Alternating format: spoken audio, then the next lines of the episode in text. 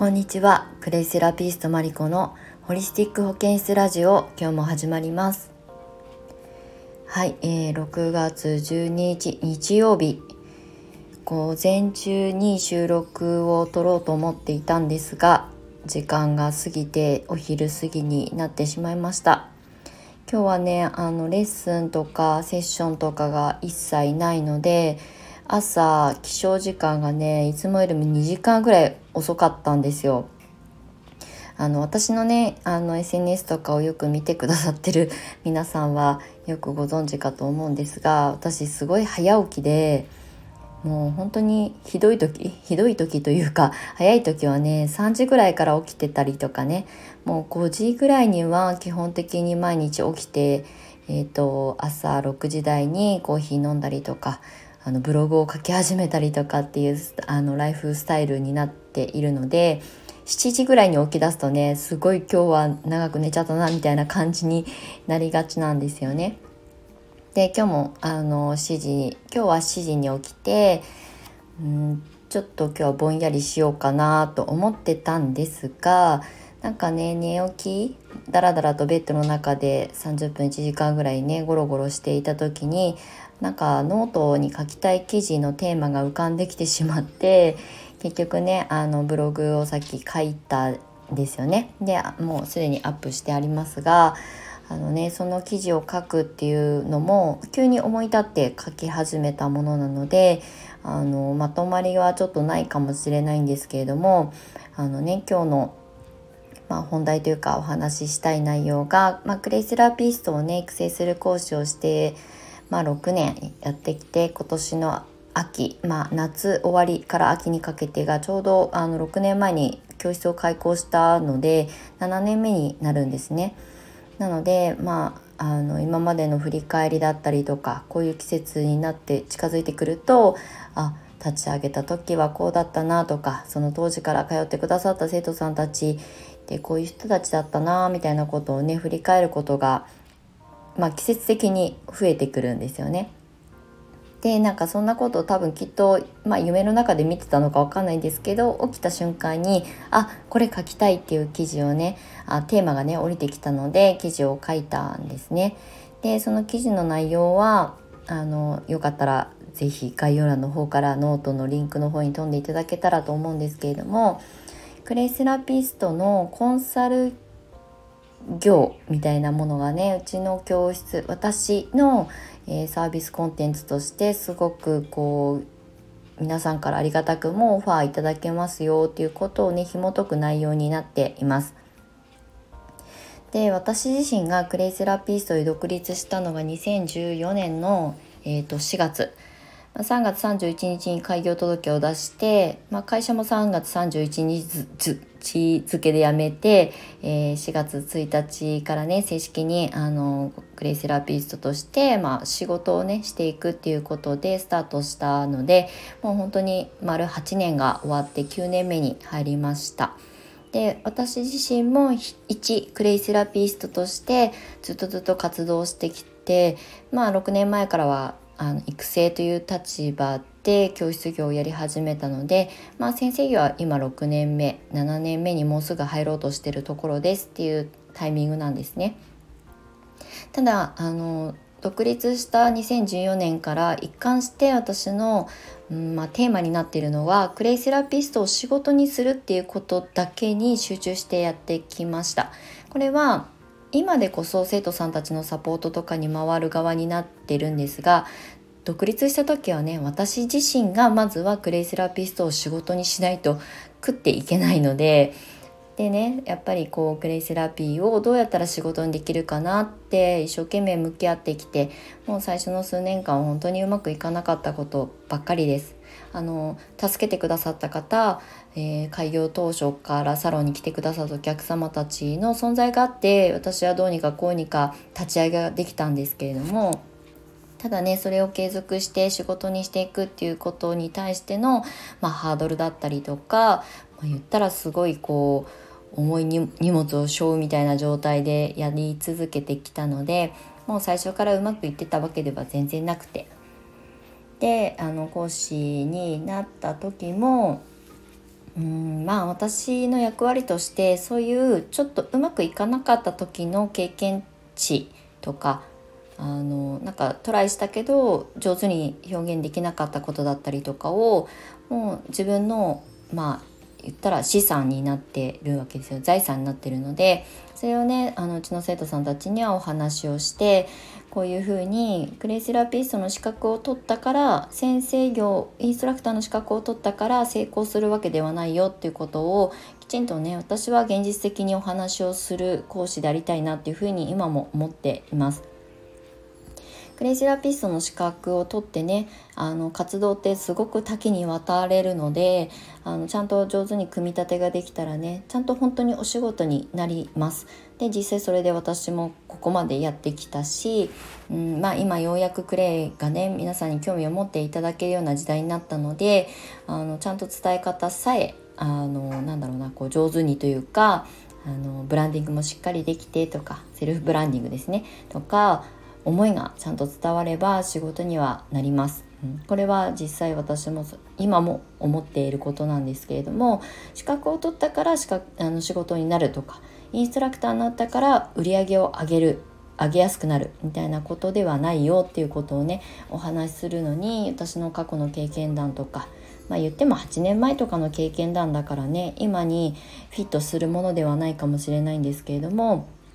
でもそういうことをね赤裸々に話す先生ってそんなに多くないのかもしれないなっていうふうに思ったりもします。まあもちろん他のね教室をやってらっしゃる先生たちのあの講座えーと、開講してる講座をね受けてるわけではないのでどんなお話をされてるのか分かりませんがあのねやっぱり教室業とかってこれはクレイセラピーに関係なく資格を取ったら仕事になるよみたいな広告的なものってよく目に入ることが多いと思うんですけど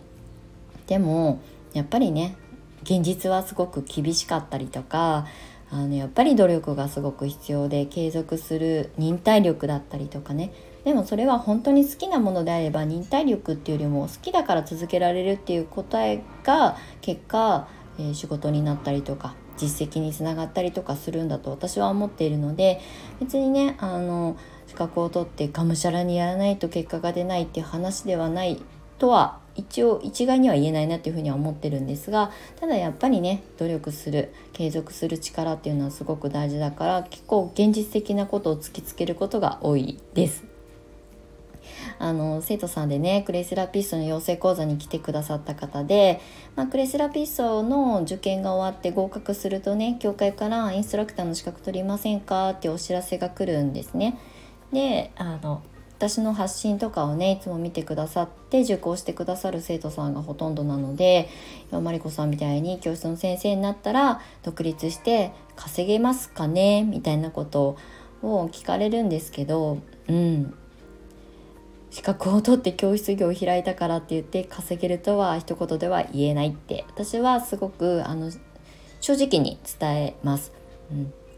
なんでかっていうとクレイセラピストを育てる先生が仕事になるかうんぬんかって言ったら仕事になります。実際私がそれをやってるからね。ただそうじゃなくって先生であれ、えー、インストラクターであれセラピストであれやっぱり自分っていうものが見てくださる相手に届いてなかったら結局コンテンツとして成立しないんですよね。一時的にもしかしたらね申し込んでくださる方がいて私みたいに養成講座を展開することはできたとしてもそれが続くかどうかっていうことの方が大事あの起業って簡単なんですよ会社辞めて私も独立したし開業届出せばね個人事業主になれるしでフリーランスで自由に働いてますっていうのは簡単なんですけどじゃあ継続するてっていうところまでちゃんと見据えていられるかどうかっていうことがすごく課題になってくると思うんですよね。そうなのであのインストラクターの資格を取って教室の先生をやったからまあ売り上げは上がりやすいかもしれないです。そうなんでかっていうと受講料とワークショップの金額っていうのはもう桁がちょっと1個か2個ぐらい違ったりとかするのでねまあそれだけ切り取ってみると最近はね YouTube でも切り取りってありますけどそこだけ切り取ってみると可能性を感じるとは思うんですがその前にねやっぱり自分のことをまあこう興味を持ってくださるファンになってくださるというか、うん、なんか自分の発信をすごくいつも手に取って見てくださる方とどれだけつながってるかどうかを先にやっぱり私は大事にした方がいいなって自分の実際の経験値のもとであの伝えるようにしてます。なんでかっていうと私がやっぱりうんインストラクターになったら先生になったら稼げるって正直思っていたしもう切羽詰まった状態でうんやり始めたところがうんあだとなってあだとなってというか、うん、想像してた結果ではなかったっていうのが、まあ、先生1年目の時であ考え方が間違ってたわって思ってそこからまたゼロリセットでもう本当に小さいワークショップからやり始めることに、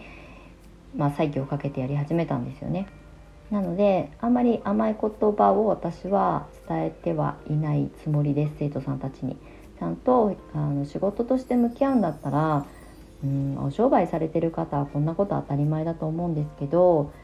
なんかやったりやらなかったりとかお店が開いてんのかどうかも分かんない状態のところに信用とか信頼ってね集まらないじゃないですか。なので発信が面倒くさいとか疲れちゃうとかっていうことってうんまあ本気でちゃんと向き合ってないんじゃないかなっていうふうに思うので私はすごいストレートにうちの生徒さんには伝えます。で年度の寺子屋の先生になってくださってる皆さんにも同じことを伝えています。だってクレイをね仕事にして自由に生きていきたいとかちゃんと仕事として成立させたいって思うんであれば、うん、一人会社なのでもう自分が営業マンであり経理さんであり社長であるっていうことをちゃんとこう覚悟が持てないと続かないかなっていうふうに思うのでまあそういうことをね私はコンサルの中で数字云々だけじゃなくて考え方的なことをね伝えるようにしています。はい、なのでクレイセラピストの、まあ、ビジネスコンサルがうちの教室の、まあ、結構ね人気コンテンツになってるんですよね。でなんでかっていうと私が結構自分の失敗談とか経験だったりとかっていう赤裸々にずっとずっと発信してきているのでそれを読んであの興味を持ってくださる方からのオファーがあったりとかすることがまあ顕著に出てるかなっていうふうに思います。まあ、今後もねあのビジネスコンサルっていう個人コンサルではない形でねクレセラピストさんをサポートするっていうことを、まあ、年度の寺子屋の中プラスアルファ、まあ、来年どういう形になるか分かりませんが、まあ、サポートっていうところとあとコンサルができる人が増えた方がクレイセラピストがより飛躍できると思うので、まあ、そういうサポートコンサルをする人をコンサルするコンサルするっていう要するに私今の私みたいな先生が増えた方が多分クレイセラピストが活躍できる、えー、環境が作れるんじゃないかなと思ってるのでコンサルをするコンサルの先生になろうと思って、まあ、私も成長していきたいなっていうふうに思っております。という内容のブログを、えー、書きました。今日ノートあの今日のあの更新の最新記事にはこの内容を文字化してあげておりますのであのダラダラ喋ってるとね聞きにくいわと思う方は是非ノートの最新記事を読んでいただけたらあの一応簡潔にまとめたつもりなのでよかったら合わせて読んでいただけたら嬉しく思います。はい日曜日のこんなお昼過ぎぐらいの時間にねなんか暑苦しいお話になりましたけれども最後まで、えー、収録にお付き合いいただきましてありがとうございました。素敵な日曜日の午後をお過ごしください。クレイセラピストマリコでした。